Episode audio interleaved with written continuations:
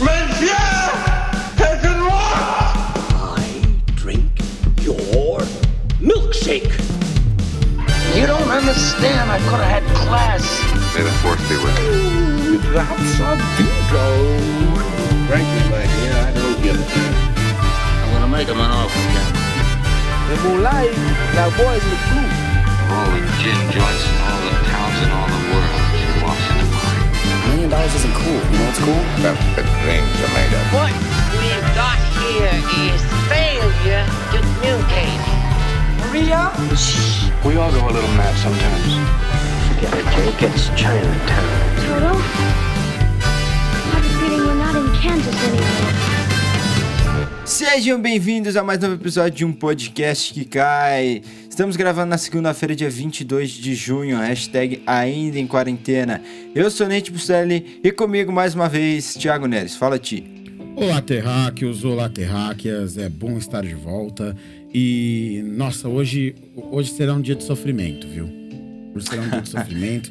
Acho que é um dos episódios mais difíceis que a gente já gravou, cara. Difícil e incrível. Tem tudo pra gente falar de filmes maravilhosos aqui. Tem tudo pra ser um dos episódios mais longos, infelizmente, se a gente não conseguir se contentar. E para isso, a gente tem o retorno de Ryan Ruiz mais uma vez com a gente. Fala aí. Fala galera, agradecer o Thiago e o Nathanael pelo convite. E eu acho que vai ser um episódio aí que vai ter bastante pano pra manga aí pra discutir. Tive uma dificuldade imensa para fazer minha, meu top 5, terminei quase agora de colocar meu quinto colocado. Muito mais difícil do que a minha última participação, né? Lembrando que foi aquela o top 5 de comédias do século. Não, você participou do Zack Snyder também, né? Ah, verdade. Mas tô falando em listagem, né? Em top. Então sim. acho que vai ser uma, um episódio aí bem bacana para discutir.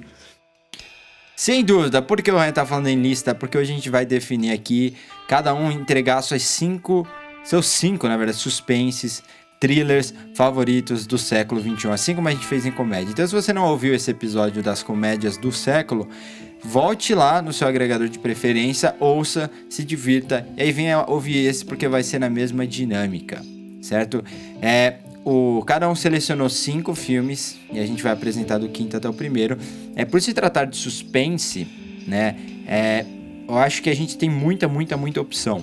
Né? Eu, eu sofri muito, até por ser meu gênero favorito, mas ao mesmo tempo eu tenho cinco suspenses dessa. Suspenses barra thriller, né? Dessa último, últimas duas décadas, que estão na, nas minhas, na minha lista de filme favorito, né? Então até um pouco foi um pouco mais fácil porque eu adoro organizar tudo, né? Então chega nessas horas, tem uma referência, tem um ponto de saída, né? Mas é, como a gente fez no- na categoria de comédia, cada um tem vai apresentar um critério assim para seguir sua lista, até porque é muito difícil você colocar todos os filmes meio que numa mesma categoria. Acho que até cabe uma diferenciação rápida, né, entre terror e suspense, que é um negócio que é muito confundido, né? Aham. Muitos filmes que é tido como terror, a galera acha que é suspense, enfim. Lógico que, como você disse, a ferramenta de, de construção narrativa do suspense em si, isso é intrínseco a filmes de terror, né? Se você pega o que nós discutimos recentemente, o Bebê de Rosemary, é um terror, né? Só que o elemento de suspense vai estar ali toda hora porque é como é construída a história, né? Exatamente, são gêneros que se mesclam muito, né, no fim das contas. Um acaba bebendo muito do outro, mas acho que a gente consegue traçar uma linha de diferenciação no, no sobrenatural, muitas vezes, né? E. porque o, o gênero do terror, geralmente, ele vai trazer elementos sobrenaturais. Sim. E o suspense, muitas vezes, ele tem o pé mais no chão, até porque a história costuma girar em torno de, de algum personagem que se vê é, perdido dentro de uma situação maior do que ele, né? Da qual ele precisa escapar. O antagonista é a situação como um todo dentro do suspense, enquanto no terror, às vezes, é, é, você tem uma causa que vai remeter a alguma coisa específica, né? Um assassino cruel com uma máscara. O ponto principal do terror é, é que ele brinca com os medos do espectador, sabe? Eu, eu acho que o suspense ele faz isso de forma mais pontual às vezes para aumentar a tensão, né? Mas com algo que ele constrói ao longo do filme, né? Então tem várias cenas de filme que você, pô, você fica assustado com a possibilidade de um assassino e tal, mas isso não está estabelecido desde o começo. Por isso que eu defendo até o caso do tubarão, assim, o tubarão, por, porque para mim ele é terror. Porque em nenhum momento você trabalha em cima de de, de uma dúvida, né? De uma. Não é nem investigação, mas da, do senso de mistério. Não existe mistério algum em Tubarão. É um ser que está aterrorizando a todos. Né? Acho que a diferenciação é. O, tinha um professor que falava isso de uma forma bem rápida, bem breve, que terror é quando existe aquela ameaça. Sabemos que tem aquela ameaça na tela, né? E suspense vai, você vai trabalhar a narrativa na suspensão, como o nome diz, suspensão da informação, né? E basicamente é isso, né? É o que vai definir os filmes. Mas justamente por isso, por, é, por ter essa discussão, eu preferia, tipo, abranger um pouquinho mais e jogar também thrillers aqui. Filmes que eu acho que eles podem se caracterizar por suspense, mas eles têm uma outra característica fundamental dentro do, assim, do cinema desses filmes, né? E eu, eu vou citar eles quando chegar na, quando chegar na hora, né? E, e eu quero, antes disso tudo, da gente discutir, vamos revelar nosso concurso aqui, né? Pra já deixar de lado, que é Zodíaco.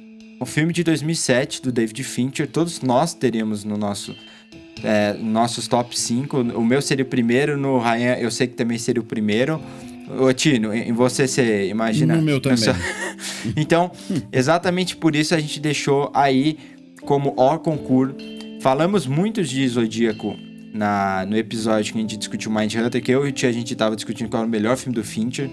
Inclusive o Tia argumentou a favor do é, Zodíaco. Foi um episódio, na verdade, mais sobre Fincher do que só sobre Mind Sem Hunter, dúvida, né? sem dúvida. A gente acabou falando do Fincher como um todo naquele, naquele episódio lá.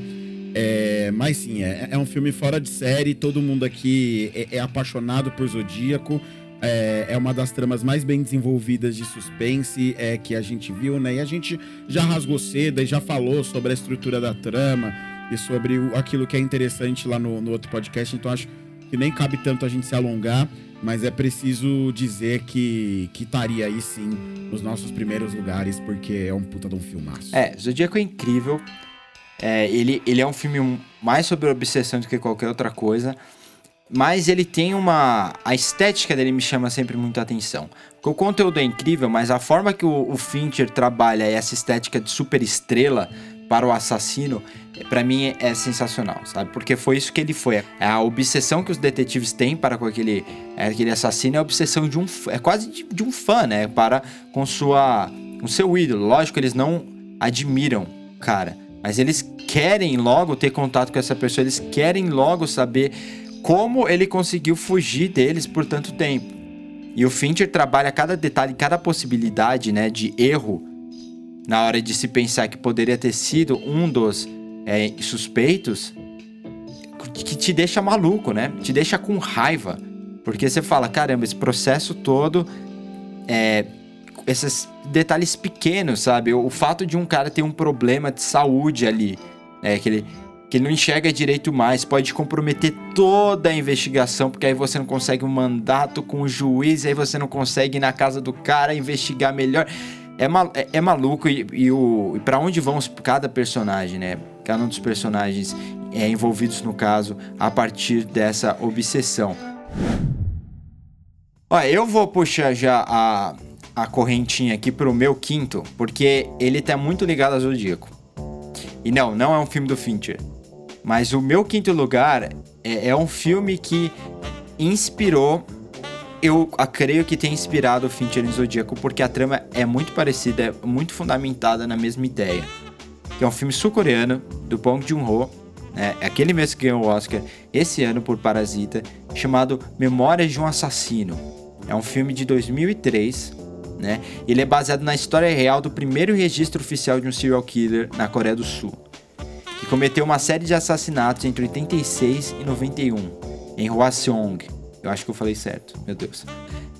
E aí o filme tem o Song Kang-ho, que é vocês viram também no Parasita, né? Ele é o pa patriarca da família, né? E tem o Kim Sang Kyung, que são os detetives Park Seo que tentam resolver os crimes, né? O problema é que Todos esses crimes têm um traço em comum, eles ocorreram em dias de chuva e as vítimas são mulheres. Só que eles não conseguem encontrar o assassino, né? E eles meio que se tornam também um pouco obcecados pela história. Parece exatamente a mesma coisa do Zodíaco quando você quando você começa a pensar nas beats, né, nos pontos principais da trama. Porém, ele acaba sendo bem diferente, viu? Porque eu acho que ele é um filme mais sobre ser humano. É mais sobre como eu lido com aquilo. Como eu lido com aquelas mortes, né? Ele é um filme muito interessante para se ver, inclusive nessa época de pandemia que tá com tudo que tá acontecendo aqui no Brasil. É como eles trazem, como eles levam a culpa pros ombros, né? E, e, e, deixam cicatrizes para elas suas vidas. O Zodíaco não, o Zodíaco ele é um filme mais, como eu falei, assim, ele tem um ritmo maior. Né? Ele é sobre um processo, ele é sobre como os, os verdadeiros assassinos eles conseguem fugir por uma série de coisas, né? E como as pessoas que realmente se preocupam com isso, as pessoas obcecadas, elas, elas são levadas à loucura. Então, elas meio que também são vítimas desse grande, dessa estrela, né, que, que foi o Zodíaco. Então são filmes em estéticas totalmente diferentes. São dois dos meus filmes favoritos também. Eu, inclusive, acho que o Memória de Assassino é o melhor filme do Bong. E eu recomendo muito que vocês vejam, se vocês conseguirem ter acesso. E é... tá disponível onde, Natana? Está disponível em algum lugar da internet, ah, o qual eu não conheço. É. Na locadora aí da, da sua esquina, você consegue encontrar. A locadora Tinha que ter na Netflix, tinha que ter, cara. Porque eu sei que Parasita tá na HBO Go. Então eu recomendo que você dê uma olhada, talvez tenha outro filme do Bong na HBO Go. Mas de qualquer forma, fica minha recomendação para que vocês vejam os filmes do Bong Joon-ho, porque todos trabalham bem, muito bem. É, tem aquele lá do, do, do, bicho, esqueci o nome, qual que é? É, é o The Host. Acho que é o hospedeiro. hospedeiro é esse mesmo, português. é excelente, muito bacana. E, o, e tem outro filme que é melhor que o The Host em ponto de vista de suspense, que é o Mother, né, que conta a história de uma mãe tentando provar a inocência do filho. O filme é de 2009. Muito recomendado, inclusive fala de processos também de assim de justiça, né? De como é difícil você. O, o Ti já citou aqui inúmeras vezes documentários, né, que falam disso, né, de investigações que são comprometidas e, e ele, e ele meio que funciona nessa temática, mas com aquela dinâmica bem imprevisível do Bong Joon-ho, né, que a gente viu no Parasita, né, aquela mescla de humor é, e suspense. E eu meu, a coisa mais incrível do, do, do Memória de um Assassino é, é isso, é o clima. Tem horas que é inacreditável como ele consegue criar o equilíbrio com humor, mesmo com um clima extremamente tenso. Você consegue racionalizar o humor, sabe? Tipo, você consegue identificar o humor, entender que aquilo alivia a tensão, mas você sabe que você não dá risada, sabe? Porque o clima ainda ele é muito assim de suspense, de obsessão, você também tá preocupada com essa situação, né? Enfim, fica a minha indicação aí, meu quinto lugar. Raya, qual é o seu quinto colocado? Foi muito difícil fazer essa lista, como eu disse para vocês já. Tive que deixar filmes excelentes de fora. Outros que vocês, eu tenho certeza que vão colocar, ou não, né? É... Eu vou trazer um filme aqui que, entre dois, que ficou aqui pro meu quinto colocado, não considero o melhor, porém eu acho que é um que dá para discutir mais e eu acho que é um filme que poderia ser muito melhor. É um filme nacional. Vou puxar um pouco a sardinha pro nosso lado aqui. Já sei. E eu vou trazer o Lobo Atrás da Porta, de 2014. Olha só, Ryan. Um filme de Fernando Coimbra, né? Se eu não me engano. E é um filme que a, a premissa é o, é sumiço de uma, de uma criança, né? O desaparecimento de uma criança e os pais começam eh, vão até a delegacia para tentar entender o que aconteceu, né? Ela sumiu na escola.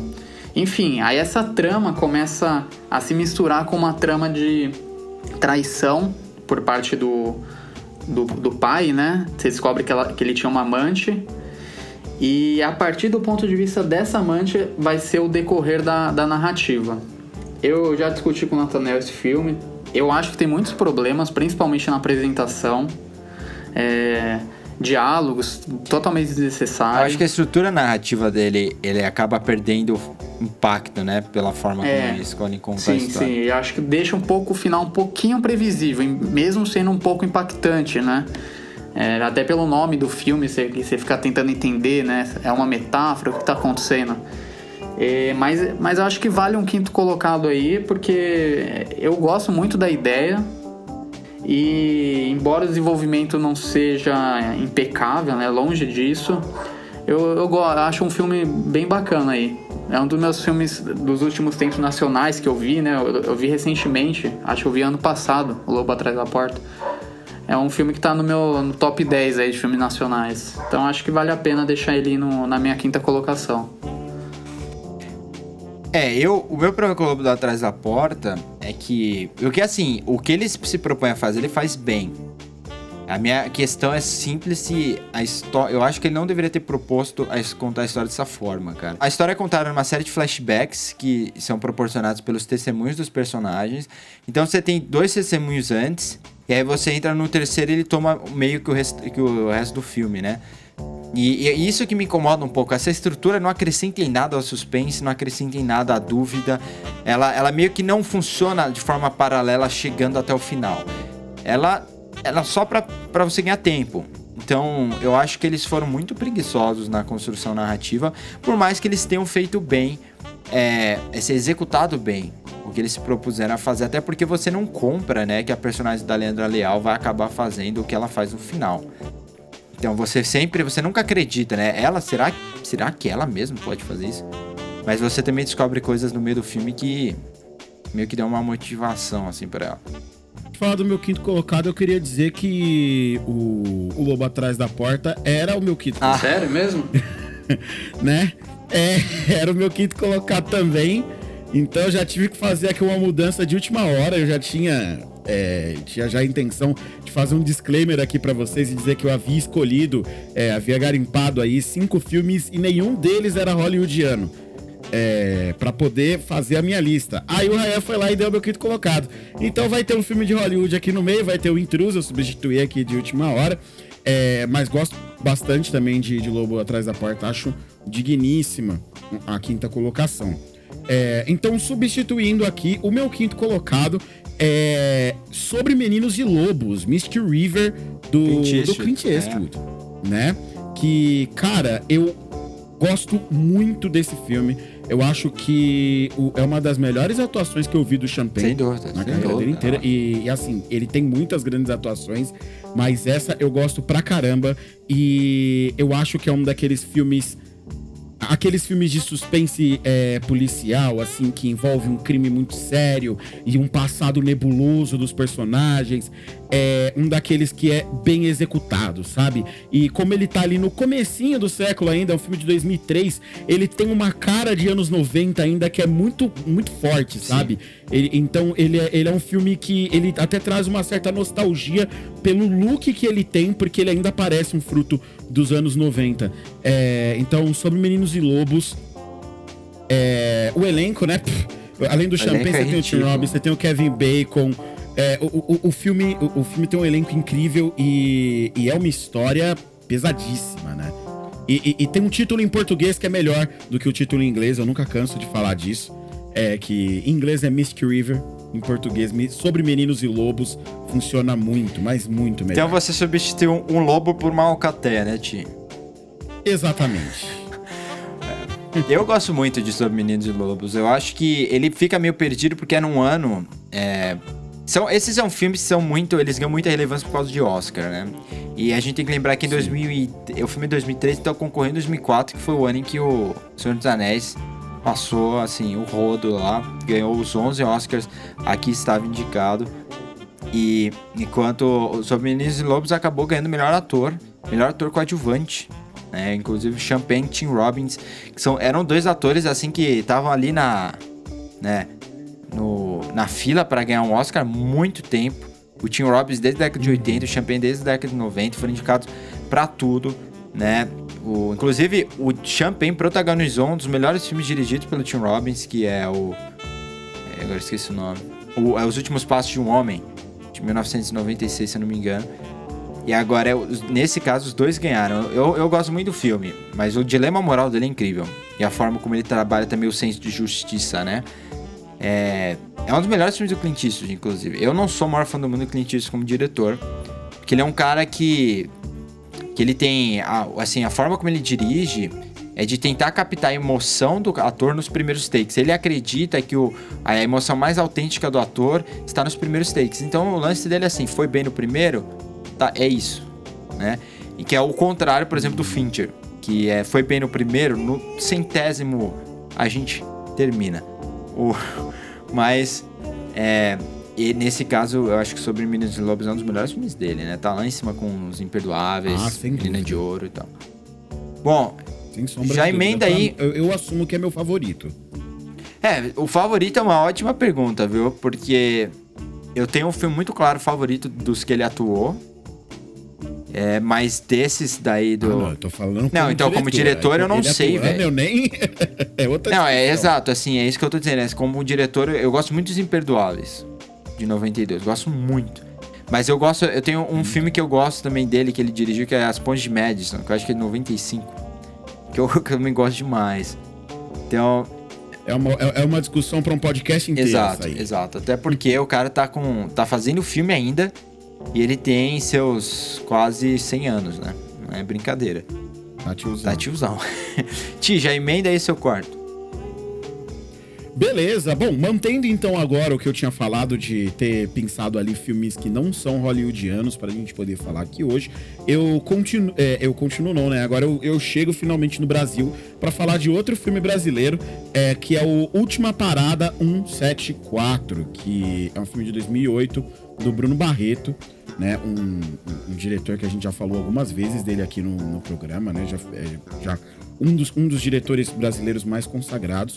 É, e conta a, a história real né, do sequestro do ônibus 174 que aconteceu no Rio de Janeiro, é, que é uma, uma daquelas grandes tragédias nacionais, né?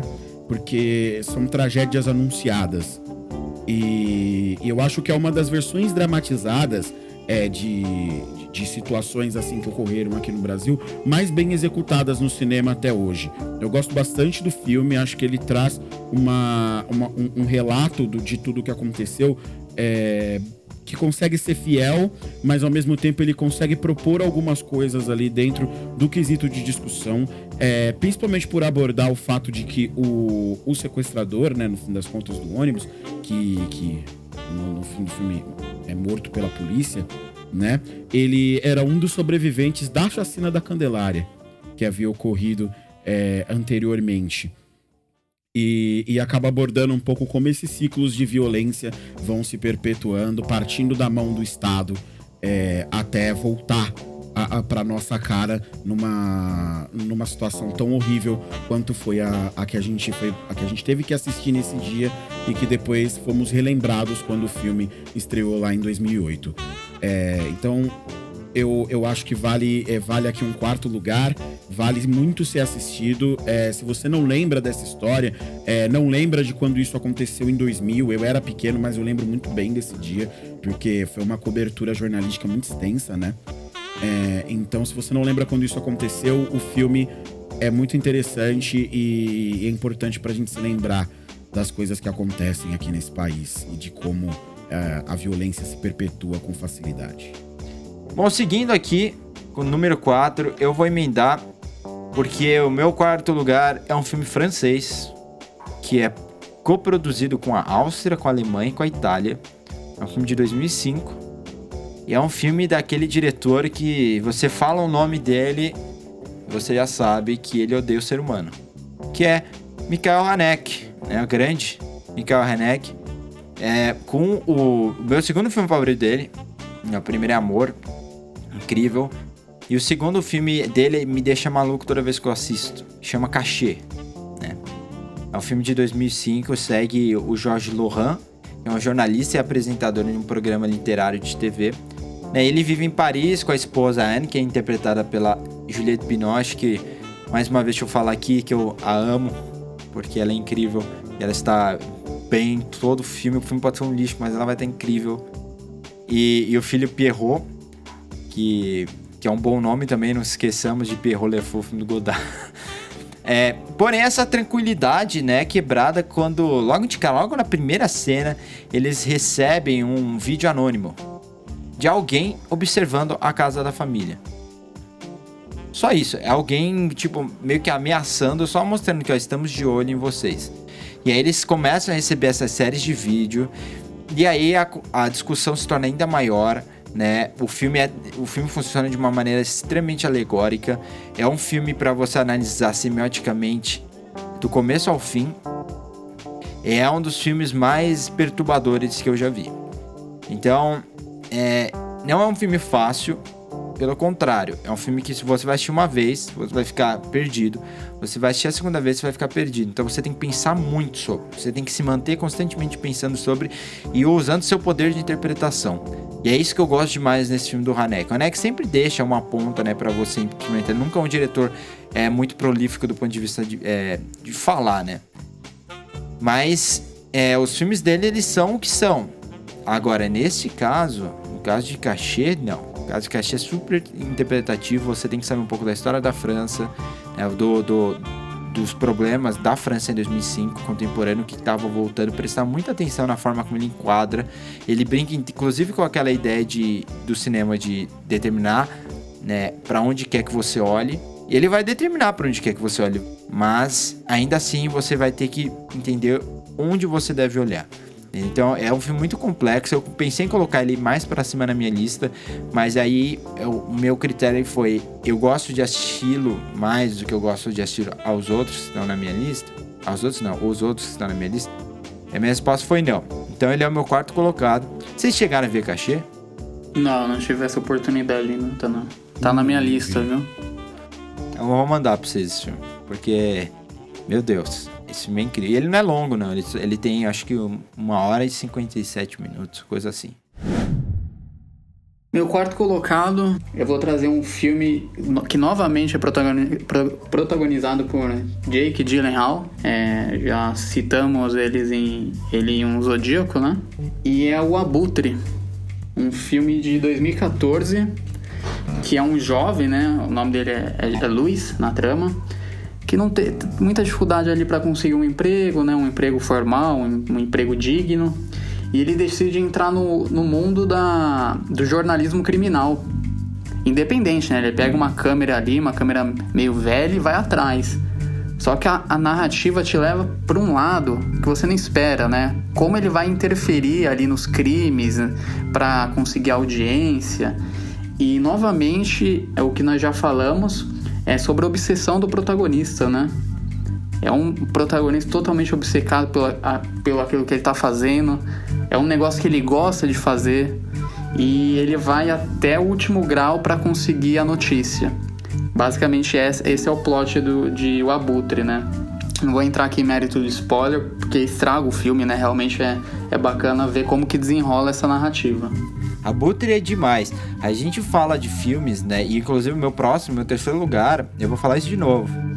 Mas tem filmes que eu queria que a gente tivesse o podcast na época que saiu para discutir ao, ao, fundo, né?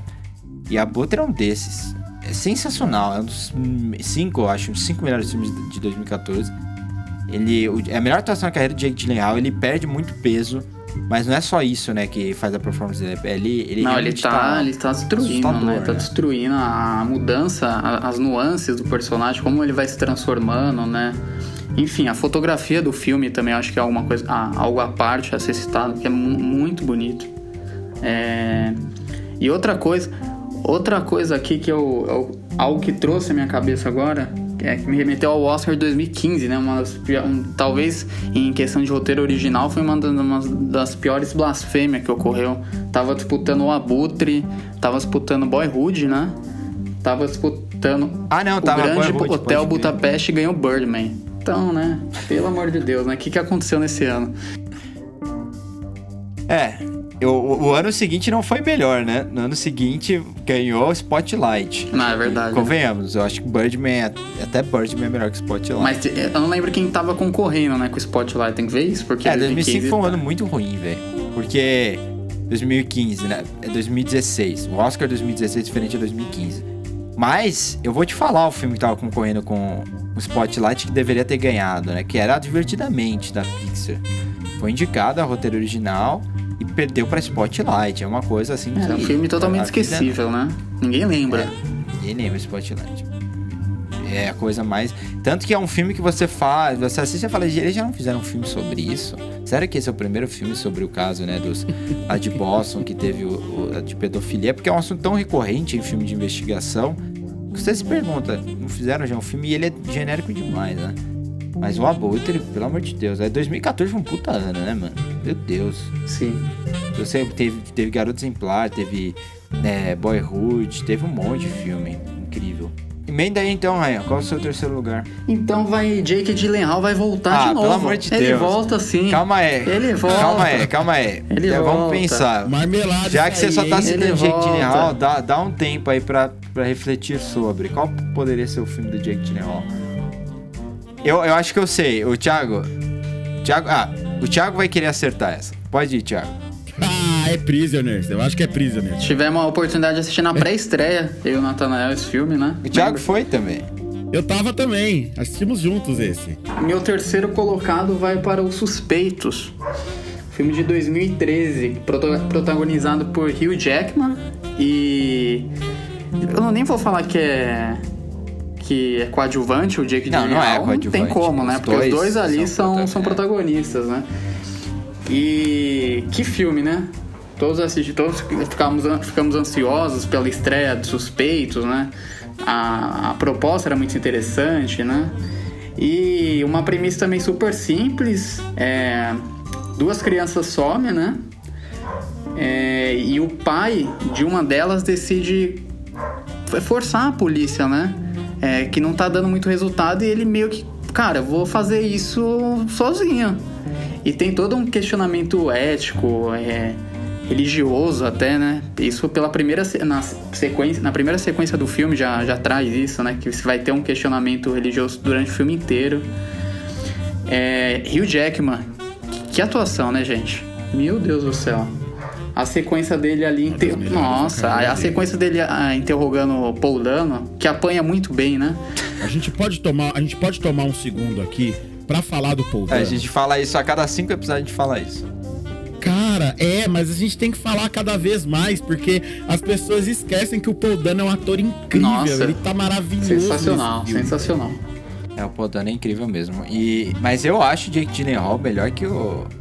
Nesse filme, melhor que o Hugh Se Jackman. você falar que, em que que ele tá melhor, tá no Abutre, tá no Suspeito? Não, é tá muito na Butre. Cara, não sei, viu, Nathan? Porque no, no suspeito ele é, um, é algo é mais minimalista ali, sabe? É, você vê que o cara tá sofrendo pra caralho ali. E é um negócio que dá pra conversar, viu? Não sei. É, não, não, dá, é totalmente discutível, né? Não dá pra você medir isso como esporte. Sim, A fotografia do filme também é, como em Abutre, é algo à parte, né? É, os filmes do Villeneuve, eles, eles visualmente são sempre espetaculares, né, mano? Ou a fotografia do Roger Dickens, né? Ele, ele é, ele é um monstro. Só que sabe o que eu acho? é, quando a minha memória, assim, desse filme é que eu acho que ele, ele fica muito tempo naquela coisa do, do Hugh Jackman. É spoiler alert, gente. Tá avisado. Do Hugh Jackman torturando o Paul Dano. Eu, e, e, e a- eu tenho que rever, lógico, né? Mas eu acho que ele, ele fica muito naquilo, sabe? A história meio que trava um E o pouco. final também, né? Também não, não vou dar um spoiler aqui do que acontece exatamente na sequência final, mas que angustiante, né, gente? Meu Deus do céu. É, o final eu acho. Eu sempre acho meio desnecessário.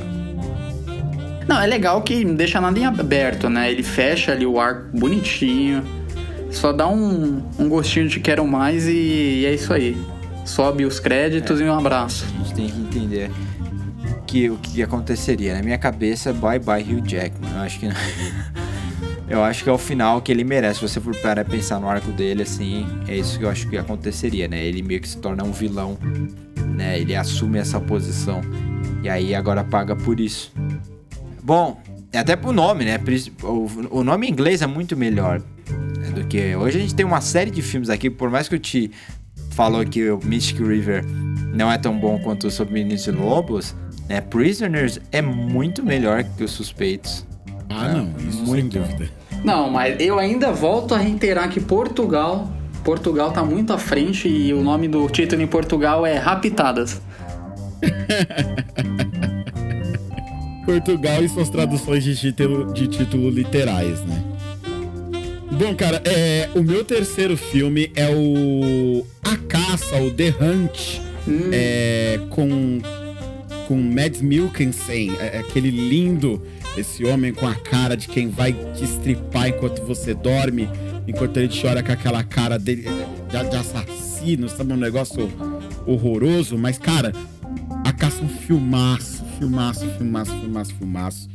É, é- uma tensão do começo até o final, porque é, vo- você- a partir do momento em que a vida do cara começa a desmoronar ladeira abaixo, vai dando um desespero, porque é, é um filme que trabalha a tensão de um jeito diferente do que a gente tá acostumado no- nos demais filmes de suspense, porque como o filme acompanha o protagonista o tempo inteiro, Mads Mikkelsen tá em tela praticamente o tempo inteiro, e você vê é, como, como as coisas vão se desenrolando, é, e você sabe que ele não fez, né? Você sabe que ele não é culpado do que ele tá sendo acusado. Só que a vida do cara ela vai sendo destruída aos poucos mesmo assim. E ele vai se vendo completamente absorto naquilo, né? E, e- e as coisas, o filme vai avançando, a- a- as coisas vão se tornando pior, muito piores antes de melhorarem, né?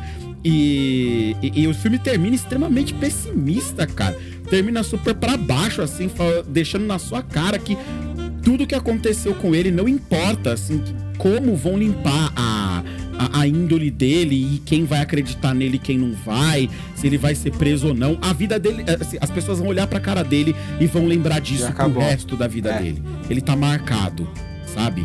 É, então é, é, é muito foda. Esse foi o filme que eu fiz questão de rever ontem, antes da gente gravar o podcast, porque fazia tempo já que eu não assistia. E puta merda. Então, A Caça, filmaço. É, é, é o filme que dá. E, e- além de tudo, é o filme que deu Mads Mikkelsen de presente pra gente.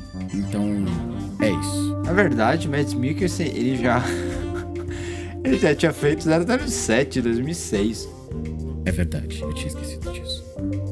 Eu tinha esquecido completamente 007. O filme é do Thomas Winterberg, né? O A Caça, ele, ele foi premiado em Cannes. Inclusive, na época, eu torcia muito pro Mads Mikkelsen receber uma indicação ao Oscar. Foi uma das minhas atuações favoritas daquele ano. É, só que o filme só estreou nos Estados Unidos no ano seguinte, 2013, né? Então ele só poderia concorrer em 2014.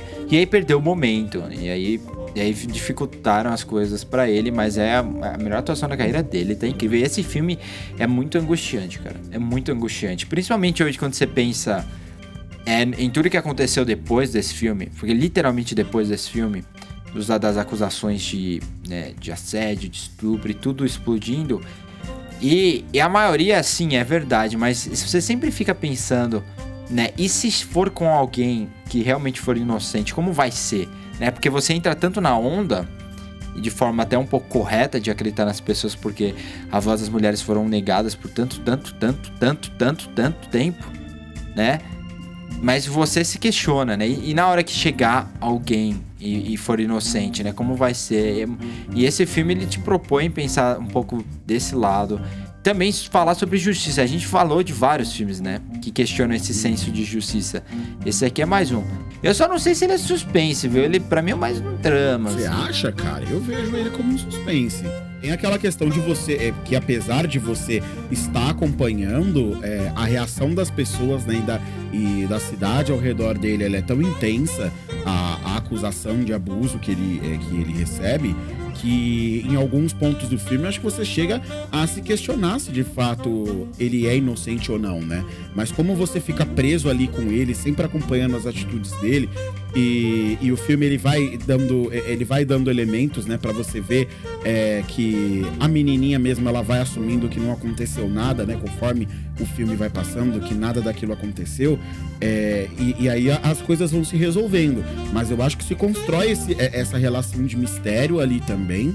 É, e, mas apoiando-se sobretudo né, no que vai acontecer com ele, porque ele parece inocente a priori para o espectador, mas para as pessoas que estão dentro do filme ele parece culpado de imediato. E, e é justamente e a, e a discussão é. É. justamente essa, né? Do, do exagero que às vezes a gente faz o que a mídia faz é mesmo sobre um caso, né, e, e que retrata a pessoa ela é retratada imediatamente como culpada quando ela é acusada de um crime que é muito passional, né, que mexe muito com a sociedade ao redor, como é o caso de abuso infantil. E, e aí a- as pessoas tendem a ser imprudentes. Né, as pessoas tendem muitas vezes a apontar É. direto o dedo e julgar a pessoa imediatamente como culpada. E em cidades pequenas, né? Pô, o- filme é um filme dinamarquês, né? É, é dinamarquês? É dinamarquês. Aham. E o filme é um filme dinamarquês Exato, e, e a Dinamarca é um país pequeno. Essas cidades, né? A cidade na qual o filme se passa é uma cidade pequena, onde você tem pouca gente, todo mundo se conhece, né? Então é, rapidamente a notícia toma a cidade inteira e a cidade passa a agir com ele de uma maneira diferente, o que vira um, o, o elemento de tensão, né? Que vai carregar o resto do filme inteiro. Então eu consigo ver ele como um suspense sim, sim e, e para mim, sem sombra de dúvida, é um dos melhores aí que aconteceram na década até aqui. Na década não, no século. O meu terceiro lugar, aí seguindo nessa vibe de. Na verdade, não tem nada a ver. Nada a ver com nenhum desses filmes. É um filme muito político. É um filme que ele, ele, ele é thriller total. Ele usa muito a ferramenta do suspense. É um filme que toda vez que eu assisto eu tenho sentimentos de, assim distintos sobre, mas passa dois dias e eu tô completamente obcecado por tudo que o filme faz. Que é o Monique, filme de 2005 do, do Spielberg, né, um dos nossos diretores favoritos. É, cara, esse filme, ele é espetacular. Mas ele é espetacular, ele, mas acima de tudo, ele é um filme muito corajoso. Né? Para você ter um pouquinho da ideia do contexto de Munique, saibam, né, que esse filme foi acusado de assim, de ser meio racista entre aspas, tanto pelos judeus quanto pelos palestinos, né? Ou seja, o filme, ele, ele, provavelmente ele fez o favor de apresentar cada um dos lados assim sem uma parcialidade, né? Porque o, o objetivo do filme não é falar de que lá tá certo que lá tem razão, né? Até porque fica bem claro, na minha opinião, que ele consegue justificar as ações dos palestinos, entendeu? Enquanto a do, a do judeu é muito mais questionável. Até porque você tem um protagonista, ele precisa desse dilema moral, né? O protagonista que é o Avner, que é o Eric Bana, na atuação da carreira dele, que provavelmente deveria ter rendido ele uma indicação ao Oscar de melhor ator, não rendeu e aí a car carreira dele meio que desapareceu. Mas são esses momentos cruciais na carreira de atores, né? Que são muito interessantes de observar. Mas, é, por quê? Porque o filme segue os atentados em Munique, né? Quando um grupo de terroristas palestinos. Eles sequestraram é, atletas israelitas e aí levaram pro, é, pro aeroporto, né? Tentando fugir. É, e aí, o que aconteceu? Eles foram enganados pelo governo é, de Israel, que prometeu uma coisa que a Alemanha não ia se meter. E, e aí decidiram matar todo mundo. E aí mataram os 11, os 11 é, reféns. E aí, basicamente, o governo israelense chega e fala assim: gente, Seguinte, eu quero eu quero que vocês façam mesmo. Então, ache aí uma galera, eles não vão ser contratados pra gente, sabe, né? Aquela coisa escondida, ninguém sabe de nada. Mas aí tem 11 nomes aqui, seria legal se esses 11 nomes desaparecessem de uma forma bem barulhenta. Seria legal se o Le Monde lá na França divulgasse que morreu esse, esse ícone palestino. Então tem esse grupo de pessoas que é liderado pelo Eric Bana, você tem o Daniel Craig também, é, que é um colaborador, já colaborou com o Spielberg mais vezes. E, e, aí tem outros atores. Eu amo esse filme por causa que os atores, tem os atores é, internacionais, né? Tem o Ciaran Hines, que vai voltar aqui em outro filme. Tem o Mathieu, Kassovitz, né? Que é o diretor de La Raine, lá de 97, se eu não me engano. É, e tem o e tem o Mathieu Amalric, né? E tem o elenco é muito bom. Eu amo elenco. Tem o Michael Lonsdale. É, é sensacional, gente. Eu adoro ver quando o Spielberg pega, não fica preso só nos americanos, ele consegue buscar uns atores de, de nome assim na Europa. E, e aí segue esses caras ao longo de sua jornada de matar uns. O filme é longo. O filme é longo. Ele tem quase três horas. Só que faz muito sentido ele ser longo. Inclusive eu revi ontem para falar sobre ele, porque na minha memória ele, ele poderia ser até o número 1. E eu tava com dúvida se eu colocava o número 1 ou não. Então acabei revendo e decidi deixá-lo em número 3, né, no, na terceira posição. Mas já tô me questionando se eu não deveria ter colocado em segundo, porque ele cresce muito, né? Ele tem coisas assim que quando você digere, a forma como Spielberg lida com essa parte humana, sendo extremamente político, extremamente político do começo ao fim, né? questionando a posição dos governos, né? Mas ele consegue ainda assim priorizar o lado humano. E ele toma umas decisões. Eu quero, não quero dar spoiler, né? Mas tem uma cena no final. É difícil dar spoiler que é genial. de Nick, né? Acho que é um dos aten é, é, um, é, é, a história de um, de um dos conflitos é, diplomáticos, né, e de atentados mais famosas de toda a Europa, né? Isso aconteceu durante uma Olimpíada, então chamou muito a atenção das pessoas. É uma história tradicionalmente conhecida já. Né? Sim, é tudo. A gente vê até hoje. É um filme extremamente urgente até hoje. Ele, inclusive, ele pode ser colocado em diferentes facetas, não só, né, do ponto de vista né, de Israel e Palestina, ali dos árabes. Mas você pode colocar Kosovo com a Sérvia, né? Por exemplo, Taiwan, Hong Kong, é, com a China. Todos esses filmes eles se enquadram nessa mesma, é, essa mesma narrativa, digamos assim, do, do Munique, essa mesma premissa. Mas o que me chama a atenção é muito isso. E no final tem a cena em que o, o Avner tá ele, tá. ele volta para casa, a esposa tá em outro lugar, ele tá obcecado agora também. De novo o termo de obsessão, de paranoico, né? Que alguém vai fazer alguma coisa que ele aprende que, bom, não dá para confiar, né? Ele mesmo comete esse erro, é o erro trágico, digamos, tem esse lado de tragédia, quase uma tragédia grega em alguns momentos.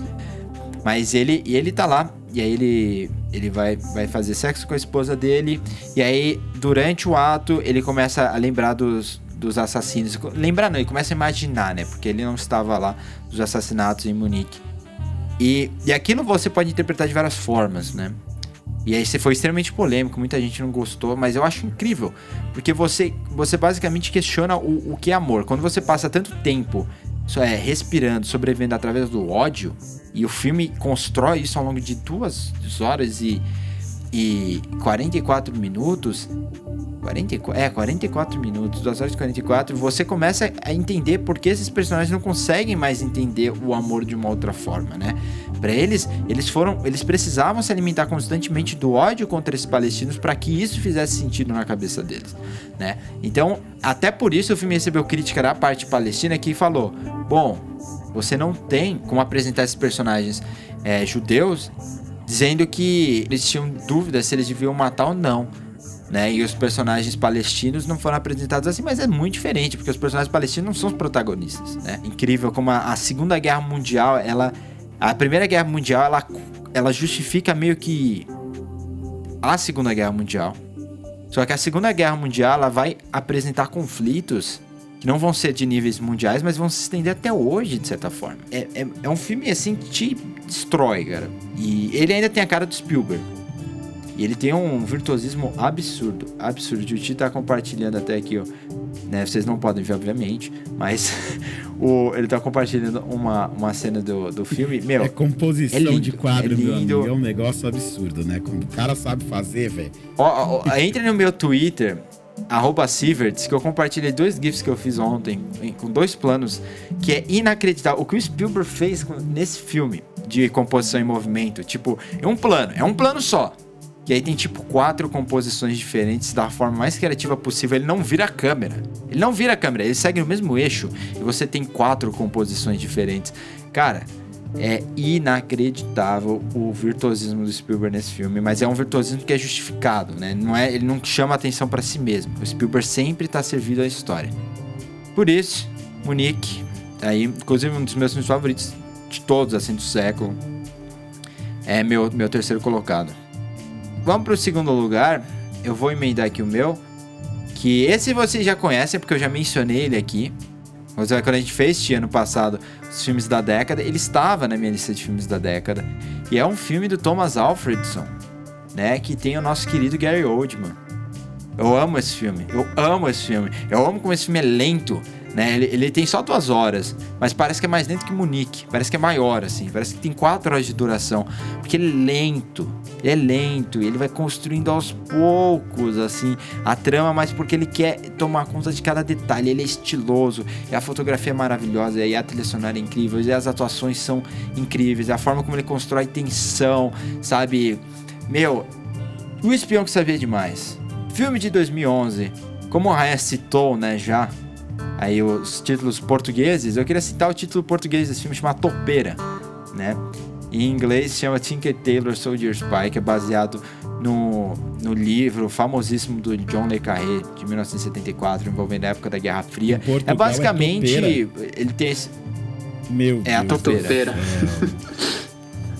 Não sei o que acontece, viu? Tem que fazer um podcast só sobre nomes em português de Portugal. É, Portugal é uma coisa fantástica. O, em 1973, né, o, houve uma operação fracassada em Budapeste e. E assim, lev- levantou vários questionamentos de uma. Aí vou citar o título português de uma topeira, entre aspas, assim, né, de um rato. Um no meio do, né? É, de um infiltrado ali no meio do, do serviço secreto britânico. E aí, o, o chefe morreu e o, e o principal brasileiro dele foi obrigado a se aposentar, porque ninguém confiava nele, né? Porque ele era amigo do chefão. E aí, o, passaram alguns anos, vem o primeiro-ministro e chama ele, né, o secretário de segurança, na verdade, chama o Smiley, que é o personagem do Gary Oldman, para investigar. Porque eles realmente acham que alguém tá divulgando informação. E aí ele começa a agir à parte, né? E aí, como que você vai investigar os principais é, membros, né? Digamos, do, do círculo do Serviço Secreto Britânico, os principais nomes da inteligência britânica.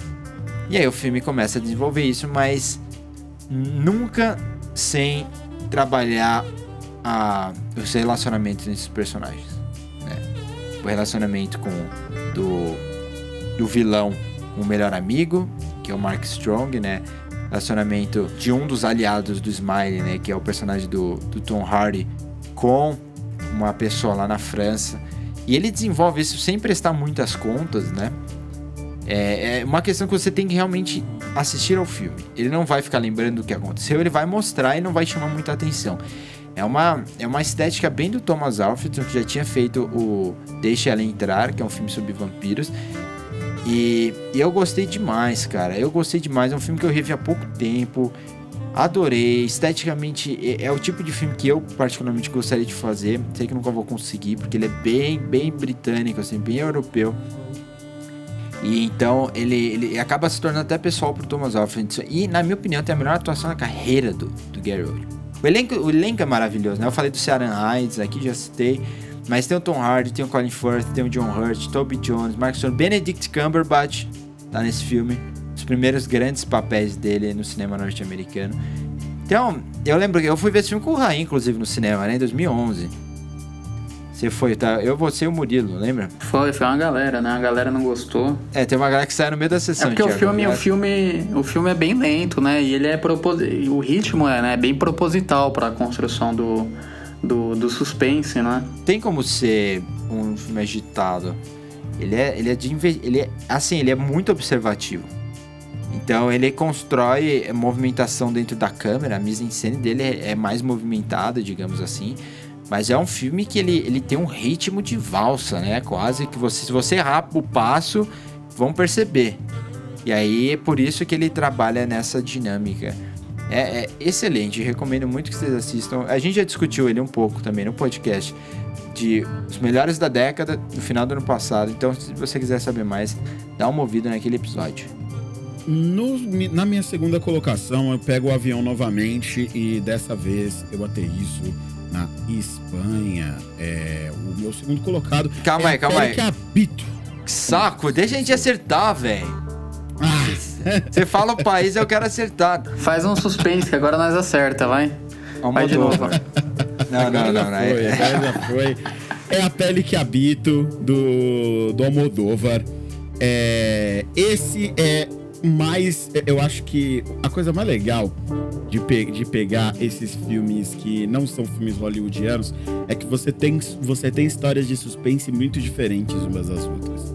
Né? Você saindo da Dinamarca indo pra Espanha agora, você tem um filme que é, é- é mais um filme sobre obsessão, né? Parece um, um tema comum é, no- nos filmes de suspense, mas que é um que conta a história de um cirurgião plástico que é brilhante, né? E que é obcecado com, com o seu passado, por assim dizer. Porque eu, eu realmente não, não quero ficar dando muito spoiler, porque esse filme é um filme que eu não sei se teve muita gente que viu. Então eu vou falar o mínimo possível da trama é, para que você que tá nos ouvindo aí, que não assistiu A Pele que Habito, corra agora para assistir. O, o A Caça, como eu falei antes, é um filme que você não, não tem muito spoiler dali para ser extraído, mas aqui tem, e a história em si, a forma como a trama vai se desenrolando e vai virando de um lado pro outro, ela, ela é muito interessante e é um dos grandes chamarizes ali do filme. Você não pode falar nada desse filme. Absolutamente É, não dá nada. pra falar mais do que isso. Só pode falar que tem o Antônio Bandeiras, né? Só pode É. falar que tem o Antônio Bandeiras é, numa atuação gigantesca. Não vou dizer que ele tá na melhor atuação da vida dele, porque toda vez parece que esse homem encosta no Almodóvar, ele, ele, ele pega fogo, né? Ele, ele é tomado por um, por um fulgor absurdo, que aí ele foi lá e fez Dor e Glória agora há pouco, que foi pra mim a melhor atuação da carreira dele. Mas ele também tá excelente em A Pele que Habita, ele é o coração do filme. E cara, que filme maluco. Não dá pra falar muito da trama mesmo, mas é, é- ele tem um- uns plot twists tão, tão malucos, sabe? Ele se apoia numas coisas tão bizarras, é é uma narrativa tão não convencional, as escolhas que o Moldova toma pra contar essa história, que eu tenho certeza que esse filme é bom porque ele é do Almodóvar. Se você desse É, essa claro. mesma história na mão de alguma outra pessoa, você não teria um filme tão bom assim sabe? Mas eu, eu adoro a pele que habito. Eu sei que é um filme, inclusive, que divide opiniões. Tem muita gente que é fã do Almodóvar, assim, os fãs mais true do Almodóvar não gostam muito de, de A Pele que Habito, né? Mas, pra mim, é, é, é um filme excelente e de longe, mas de longe, ele estaria na minha lista, mesmo que tivesse, que eu tiv- tivesse colocado aqui vários outros filmes americanos, A Pele que Habito com certeza estaria aqui no meio. E, é, e visualmente o filme é um espetáculo. Isso também é muito importante ser dito. Visualmente, a trilha sonora. Inclusive, ó, a gente conseguiu fazer uma ponte. Olha isso, eu não sabia. Eu juro que eu não sabia. Que a gente conseguiu fazer uma ponte ent- entre. O Espião que Sabia Demais e Pele em que Habito, porque a trilha sonora de ambos os filmes é do Alberto Iglesias, inclusive. Então, tá aí. Essa conexão, essa conexão assim, através de uma telepatia, né? Pra gente conseguir conectar os dois. Mas o, o, o lance é que de você falar que só ele conseguiria fazer esse filme é porque só ele pensaria nesse filme. Não tem, não tem como outra pessoa pensar num filme desse, cara. É, é muito Almodóvar, sabe? O Almodóvar é o diretor que a gente sempre esquece que ainda tá vivo. Né? Não sei se já parou pra pensar nisso quando você pensa quais são os melhores diretores da atualidade. Aí você vai lá, pô, naquelas listas sempre, né? Scorsese, Malik, Spielberg, Fincher, Paul Thomas Anderson, Haneke, Assayá, por aí vai. E você esquece do, do Almodóvar, velho. O cara, cara é incrível, meu. Ele não, não tem o que falar. Tudo que esse cara faz é, é, é bom. E ele provou que ele consegue construir, construir muito bem suspense, né? É que ele nunca tinha feito um filme assim, né? Um filme de suspense mesmo antes. Não que eu me lembre. É, não, talvez com elementos, mas com essa intensidade, não. E, e realmente, a, a época que o filme saiu, é, justamente por não ter, por não ter um, um filme an- é, anterior do Almodóvar que tem essa pegada, que eu acho que ele conseguiu é, cativar tanto, assim, a- as pessoas. E, e eu não acho que seja o melhor, eu até prefiro Dor e Glória, por exemplo, recente. Eu acho que é um filme mais, mais intimista até é, do, do, do que A Pele que Habito, mas A Pele que Habito, sem dúvida, é muito bom, cara. Pra minha segunda colocação, vou trazer Jake Gyllenhaal de novo. Tô brincando. Ah, não, ah, não. Aí só poderia ter Tem uma filme, opção. ele fez tudo isso de filme. Já foram três, Aí só né? poderia ser uma três, opção, né? né? Se foi. fosse, tipo. É... É, se tivesse mais não, um, ia mas- ser o homem duplicado, mas aí não vale. Não vale. Por que é, não porque não vale? vale. No top 5, melhores suspense da Ué, você coloca os seus, eu coloco o meu, velho. Eu não acho. Mas não é, não, não é. Eu vou trazer uma pedrada aqui, que é Fincher na sua melhor forma possível, que é Garota Exemplar. Ai, obrigado. Garota Exemplar filme de É, 2014. o Thiago assim torcendo.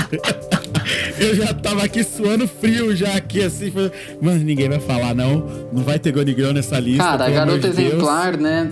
É, é a mesma coisa, né? Se falar muito pode estragar a experiência do filme, né? Que, que narrativa, ele é uma. É uma história que parece simples, né? Aquele, aquela velha história de suspense, né? É, onde está a pessoa, mas não é nada disso. E o Fincher sabe fazer isso muito bem em como enganar a audiência, né? Em como deixar o personagem ambíguo, você não sabe quem tá falando a verdade. E tem uma hora na, na história que as narrativas começam a ser mais esclarecidas, assim por dizer. E, cara, é, um, é uma virada que pra mim foi difícil não deixar ele em primeiro, viu? Tirando o Zodíaco, né? Mas foi difícil não deixar ele primeiro, que pra mim realmente é um dos melhores filmes do Fincher. Eu também acho. Eu prefiro Seven, na minha opinião. Mas é, realmente é, é um filmaço e bem Affleck, né? Na sua melhor atuação, porque é o papel dele, é o papel da vida dele. Aquele cara sem vontade, aquele cara apático, aquele cara. a- a- aquela apatia natural, aquela apatia inata do ser humano, só ele poderia fazer, porque realmente ele tem aquilo, né? É, ele se torna ambíguo porque ele não tem expressão, né? Essa é a Era verdade. ele ou Henry Henry Ca- Cavill pra fazer esse, essa, esse papel, né? Porque olha. Pô, mas que, quem. Cê, ô, Ti, você lembra quem foi considerado pra esse papel? Que na época a gente até conversou. Que a gente falou, caramba, será que seria melhor se fosse ele? Ah, provável, Gente, provável que não. né? lembro. John Hamm, ele considerou John Hamm. Só que o John Hamm é muito bom ator, né? Ele não é tão ambíguo assim. Ainda Ah, bem que foi mas eu acho que o John Hamm, ele faz o que, ele faz o que você precisar dele. E, e o John Hamm, ele tem uma coisa boa, que ele sabe fazer cara de canalha. Né, Mad Men Ah, deixou não, muito é. claro pra gente que Isso ele é sabe fazer uma verdade. cara de quem é um canalha sem vergonha, assim como, como poucos. Então, eu acho que o que o, o Ben Affleck, é, é, a falta de expressão dele, é, às vezes até atrapalha um pouco em você perceber um pouco daquele relacionamento dele com a menina. O John Hamm, cara, ele ia fazer você pular de uma vez por todas e falar: esse filho da puta. Isso é verdade. é. Ele fez mesmo, porque olha essa cara de canalha dele. Só que quando o John Hamm chora, é, é muito honesto, tá ligado? É. Então, e tem isso, né? Então, eu acho que o Fincher acabou tomando a decisão certa. A escolha do Ben Affleck ali é, é certeira, né? Porque realmente é- é- traz essa ambiguidade a história, a história inteira não, né? Porque chega a um ponto que você começa a, a entender um pouquinho mais, né? E é legal que a sequência inicial e a, e a última sequência visualmente é a mesma, né? E como você passa a entender a história, né? Durante essas é duas horas e meia de filme, se eu não me engano. É. Meu, mas esse filme passa muito rápido, velho. É, por, é tanta coisa. É tanta coisa acontecendo. E, e isso é uma característica do Fincher que a gente não fala muito. Que o cinema dele, ele mesmo que você não tenha é, é, assim, muita movimentação da trama, sempre tá acontecendo coisa importante, né? Por isso que eu acho que desse ponto de vista ele é o que mais se aproxima do Hitchcock, sabe? Hitchcock sempre foi um cinema muito objetivo, né? É, agora o Fincher, ele, por mais que eu ainda acho que o Spielberg, por exemplo, sabe utilizar melhor as ferramentas do suspense, o Spielberg não é um cara de suspense especificamente, né? Que nem o, o, o, o Munique que eu citei. O Munique tem uma cena no meio do filme que é inacreditável como o Spielberg constrói o suspense. Tipo, você, você pensa, meu Deus, eu vou pular da cadeira. Só que o filme como um todo não é um suspense. Então o, o Fincher já não. O Fincher, ele, ele meio que tá se especializando nisso. Eu tô até ansioso pra ver o filme que ele que vai sair dele esse ano pra Netflix. Eu mandei. fo- Foi domingo, né? Eu mandei uma notícia pro Ryan e pro Thiago. Falando de uma entrevista da Amanda Seyfried dizendo que o Fincher fez 200 takes. Eles passaram uma semana na mesma cena. E antes de, de fechar pra quarentena. Então, tipo, fechou a semana, entrou em quarentena. Se eles não tivessem feito os takes certo, amigo, o... É, é incrível, né? E aí eu quero ver como vai ser, porque não é um suspense, né? Vai ser um drama, vai ser o Fincher retornando pra rede social, mas a rede social é quase um... funciona quase como um suspense, né? a forma como eles estruturam as narrativas, né? De colocar. Você meio que sabe pra onde vai chegar, mas você quer saber como, né?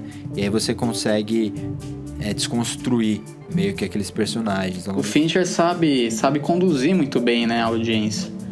Esse é o ponto de Garoto Exemplar, como ele te leva na, na história, como ele vai te apresentando os personagens, né? E também ah, o desenvolvimento dos personagens, assim, do, do- dos dois principais, né? Cara, é sensacional mesmo. Realmente tem que ver. Quem não viu, por favor, veja. Não sei onde tá disponível, né? Mas talvez do Fincher seja um dos filmes que ele mais se aprofunda nesse ponto, né? De, de personagem, né? De camadas. É, porque talvez os outros, é, o próprio Zodíaco, vai ter um pouquinho a mais ali da questão do, do plot em si, né? É, o Fincher é muito colaborativo. Eu acho que, por exemplo, só pra comparar o Tarantino, ele é um cara que vai te entregar 20 páginas de história pregressa. pregressa. Fincher não é esse diretor. Ele vai te entregar o roteiro e aí você, ele vai te explicar o que ele imagina desse personagem, né? E aí você vai, ele vai sentar com você e aí ele vai discutir o que pode, o que não pode, né? Se você muda alguma coisa que tá no roteiro, se você não muda. Ele é muito colaborativo, né? E nesse ponto de vista eu admiro muito ele.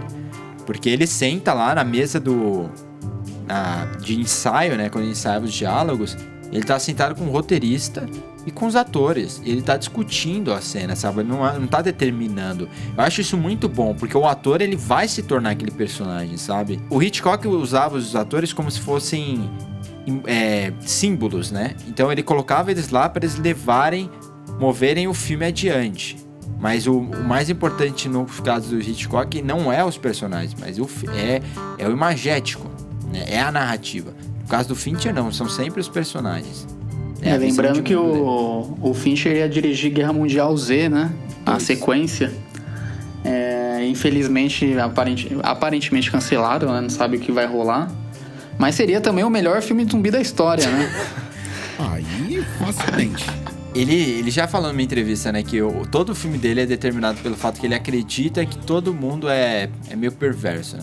Isso, esse seu comentário volta a reiterar o meu sonho aqui, que era ter um filme do Batman dirigido por ele, né? Ah, come- voltamos ao Batman. Não, mas é aqui, esse sonho aqui já é um sonho juvenil, um sonho de, da minha adolescência. Pra mim seria o melhor filme já feito. Vai Ah lá. ser agora com o Matt Reeves, mas tudo bem. Essa, ok. Ok, essa é a hora Ah, de sair. ó, segundo o lembrando que, lembrando que o meu, o meu Bruce Wayne perfeito seria o Jake Gyllenhaal, voltando aqui. Ah, tô- ok, ok. Então, Raia, já que você tá falando sem parar, fala qual é o seu primeiro colocado aí. Então, já que você disse nesse, dessa forma meio rápida, meio acelerado, é isso que vai acontecer nesse próximo filme. É o filme acelerado. Vamos ver se vocês matam. Ok, um filme acelerado. Acelerado, sabe, sabe que frenético, Mad Max não é frenético. suspense, né? Fre- não, mas é, é frenético, cara. É um filme e Furiosos Ah, 8. não, ah, não, cala a boca. Isso mesmo. Caramba, filme frenético de suspense. Frenético. Trabalho suspense. Ó, Os Infiltrados. Os infiltrados, boa. Os infiltrados. Cara, os infiltrados é. Como eu disse. É, ele te dá o, o que vai rolar no comecinho já. Você já tem tudo que vai. a- a- o plot tá estabelecido, né? Que basicamente você vai ter um. Um policial infiltrado na máfia e um policial da. um mafioso infiltrado na polícia. Sendo bem a- a grosso modo, né?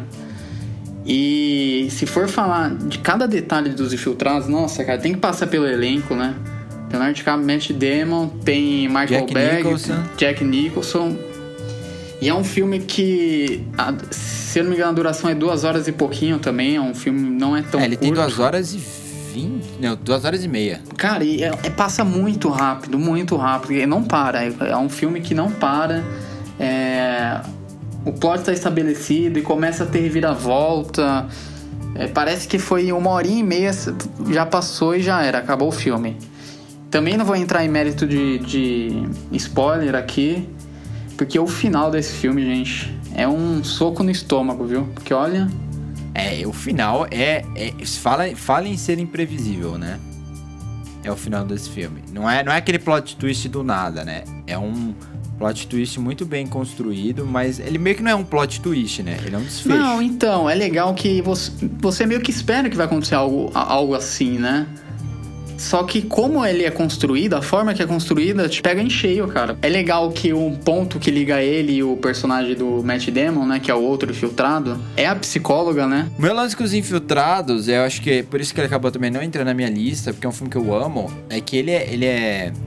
Ele é uma. Na verdade, é um remake, né? É um remake americano de um filme de Hong Kong, que é o Conflitos Internos. Assim, eu não vou. É sempre difícil discutir qual é o melhor. É que nem a discussão do, do Girl with the Dragon Tattoo. Que eu tenho amigos que adoram a versão sueca que eu detesto. Eu detesto, detesto, odeio aqueles. Odeio os flashbacks, não gosto dos atores. Agora, a versão do Fincher eu amo, né? Eu amo porque ah, o pessoal não gosta porque, ah, porque não tem isso, não tem aquilo, mas tem assinatura, tem personalidade, é o diretor controlando as ações, a criação de tensão, e isso a maioria das pessoas não percebe. E é, a mesma, é um pouco da mesma relação que eu tenho com os infiltrados. A forma como o Scorsese dirige é muito melhor que a forma como que o filme original é dirigido. E também porque o filme de 2007, né, Os Infiltrados, ele tem um, um star power muito grande que aí você acaba se afeiçoando mais, né? Você acaba gostando mais de um filme que tem as estrelas com que você tá identificado. Por mais que o filme de Hong Kong tenha duas das minhas estrelas favoritas do cinema chinês, que é o Tony Long e eu falei que nem francês agora, que tem nada a ver. E, e o Andy Lau. Inclusive, o Tony Leung vai estar no, no, no filme da Marvel ano que vem, né? O, o Shang-Chi. Ele vai ser o vilão, ele é o mandarim. Fique de olho, um dos maiores atores do cinema de Hong Kong. Meu primeiro lugar é muito americano. É um filme que todo mundo aqui gosta. E é Cidade dos Sonhos. Né? Cidade dos Sonhos po- pode ser o maior, melhor filme né, do século até agora. É uma, é uma discussão excelente se ter. O filme do David Lynch, inclusive, é o melhor filme dele, na minha opinião. É, eu não acho que é o melhor trabalho da carreira dele. Pra mim, o melhor trabalho da carreira dele ainda é Twin Peaks. Né? Mas ele é um filme muito complexo. Ele é um filme tão complexo que o, o- o Lynch teve que basicamente divulgar uma carta para o público depois pedindo para prestar atenção em alguns símbolos. Ele dá um tutorial. É, exatamente. Ele mostrou um tutorial. Preste atenção nessas coisas, preste atenção nessas coisas para você entender o filme. É esse é o nível de Cidade dos Sonhos. É um filme que às vezes é difícil até interpretar em cima do que ele é, porque ele é tão objetivo, mas ele é da forma do Lynch, né? Da transcenden da, da meditação transcendental dele. Então, tem muita espiritualidade, tem é, muito surrealismo, é muito original. É, acho que dos filmes que falamos aqui é o mais que sai da casinha, né? É, ele não é um suspense tradicional, né? Ele é uma fantasia, né? Se você parar pra pensar. Mas a- o que. Mas não é um gênero de fantasia, né? Ele, ele é construído através do mistério. Então, por isso que eu acho que eu consigo colocar nessa posição, né? Ele, ele segue duas linhas de ações, primeiramente, né? A Beth, que é a Naomi Watts, chega do Canadá, decidida a se tornar atriz. E aí ela acaba conhecendo a Rita, que perdeu a memória no acidente de carro, e elas se relacionam, isso cresce, e aí ela tenta ajudar a Rita a é, se descobrir de novo, né? Porque ela quer. Ela perdeu a memória. E aí, na segunda linha de ação, que vai se cruzar, tem o diretor que é o Adam Casher, interpretado pelo Justin Theroux de Leftovers. Fica um abraço aí pro nosso querido Justin Theroux, que com certeza não está ouvindo a gente. É, ele está procurando uma atriz para um filme dele. E ele é convencido a fazer isso por dois mafiosos malucos, assim. E aí acaba que ele chega na personagem da Naomi Watts. Eu, eu poderia tentar te explicar o filme, mas eu não entendo. Então, não vou fazer isso. É, deixo apenas para interpretação. Eu não tive como deixar em segundo, não tive como deixar em terceiro. Eu pensei nisso, mas não dá. Esse é o filme que mais te persegue, sabe? É um filme fantástico e é um filme que não é indiferente, né? Ou você gosta muito ou você odeia, né? Não tem como ser indiferente a, a Cidade dos Sonhos. Eu, eu confesso que eu acho Cidade dos Sonhos uma experiência muito sensorial, assim. É, é- é um filme muito diferente. Eu não sei se dá pra você encaixar ele em algum gênero específico. Eu acho que ele escapa um pouco a essa, ca- essas caixinhas aí, até pela, pe- pela proposta e pela maluquice do senhor David Lynch, né? Eu não. Eu, eu, é, é por isso que eu tenho até uma certa dificuldade a me apegar ao filme, a ponto de dizer que é o melhor filme do Lynch. Pra mim é o Homem-Elefante ainda. É, eu gosto muito de Homem-Elefante, mas eu, eu, eu entendo o apelo. Eu acho justificável você colocar ele na primeira posição. É, eu não colocaria por esse motivo, porque eu não sei dizer qual que é o gênero desse É. filme. Eu não, É uma não sei. mescla, Ele não né? é um suspense tradicional, sem sombra de dúvida, mas ele não é nada tradicional em nada, entendeu? Então, ele é o Lynch. é, ele é o Lynch. A gente tá falando aqui só o Almodóvar conseguiria fazer, porque, porque é o Almodóvar, né? A pele que habito. Esse filme é o Lynch. Não tem como você colocar num gênero, porque é ele. É ele. Tipo, não tem como. É que nem Twin Peaks. O que é que Twin Peaks é, né? É, às vezes parece novela, né? Mas não é. É um negócio assim, totalmente fora da caixinha. E Cidade dos Sonhos, meu. Infelizmente o nome em português meio que dá um pouco. É, Isso que eu ia falar, né, cara? Nome português, olha, não sei se é um negócio pra facilitar a audiência aí, porque Os portugueses de Deus, acertaram viu? dessa vez, né? Porque eles não traduziram. Eles mantiveram, né? Porque Mulholland Drive, quem não sabe, é, é uma avenida na, na colina de Beverly Hills, né? É, a, vi- é a avenida que, a- que, que tem um acidente, né, na história. É que tem um acidente no começo. É, que tá até na capa do, do- Exato. do filme. Fica aí meu primeiro lugar. E fica a minha indicação, caso você não tenha visto. Esse filme é fundamental, você precisa ver. Na minha opinião, o Thiago ficaria bravo com isso, porque eu, eu tenho certeza que ele prefere O Senhor dos Anéis e Sociedade do Anel. Mas Cidade dos Sonhos, melhor filme de 2001. Não discuto. Bom, Ti, seu primeiro lugar agora. Você falou que não ia colocar filmes americanos, só entrou um, né? Porque foi o seu banco de reserva, né? Cara, eu, eu espero que seja um filme. Eu espero muito que seja um filme porque eu queria falar dele. Mas eu, eu tô com medo de você não ter colocado esse filme. É um filme que você já citou nesse podcast? Já, já citei. Tá, é um filme argentino? Não, não é um filme argentino. Ah, não, mano, que ódio, cara. Eu queria que fosse. Segredo dos teus olhos. Caramba, que raiva, velho. Ah, desisti então, pode eu falar. sinto muito. Acabou ficando de fora. É, na verdade, é um filme sul-coreano. O meu primeiro colocado é Burning, de 2018. Ah, é, pelo, pelo menos é esse, do ok. Chang Lee. É, a gente, como eu falei, a gente já falou dele aqui no podcast um pouco, né? A gente já é, mencionou ele algumas vezes, mas eu vi aqui uma oportunidade da gente falar desse filme de maneira mais aprofundada. É, é um filme, como eu falei, é um filme sul-coreano, né? Um suspense sul-coreano que acho que o único ator que é mais conhecido aqui do, de nós, né, ocidentais, seria o Steve Um, né, que faz o Glenn em The Walking Dead. Ele faz o Glenn em The Walking Dead, né? E, e acabou ficando bem conhecido por isso, né? E ele faz um, um- um personagem ali é, na história que faz parte de um triângulo amoroso que se estabelece ali no começo com o com o, o personagem que é o é, peraí, peraí, peraí, cadê? É o nome dele? Aqui, Lee Jong-soo, é, que é o nosso protagonista. E o Lee Jong-soo, ele tem uma característica muito interessante. Ele é muito bobo. ele é um cara meio bobão, ele é um cara meio inocente, as coisas vão acontecendo assim ao redor dele, ele não percebe muito bem. E ele vai levando a vida dele naturalmente lá na Coreia do Sul, vivendo com um, um subtrabalho, é, uma vida meio que de loser, sabe? Aque- Aquele loser que a gente tá acostumado aqui. Até que ele conhece a Shin Haimi, que é uma, uma menina muito pra frentex, ela é toda diferentona dele, assim, ela é o exato oposto dele. E ele acaba se apaixonando por essa menina. é, ele fica com ela por ali um tempo, mas depois ela acaba meio que deixando ele de escanteio e acaba, se, e acaba se aproximando muito de um outro cara que é um personagem do Steven 1, que é o Ben. né? Ela acaba se aproximando dele e ele é, e os dois e acaba construindo ali um triângulo amoroso entre esses três. Só que esse triângulo amoroso ele vai levar pra uma história de suspense, cara, que ela foge de muita coisa que a gente tá acostumado a ver aqui no aqui no Ocidente, porque é um suspense muito mais leve. Né? É uma narrativa que lembra, em, em certos pontos, Parasita, né? A gente chegou a citar o filme, inclusive, no podcast de Parasita, porque a narrativa ela tem peso, as ações dos personagens elas têm peso, elas têm contexto, mas o filme ele é mais leve. O filme ele consegue ser mais bem humorado ao longo da, da construção da narrativa dele, até por esses personagens que eu descrevi pra vocês aqui, né?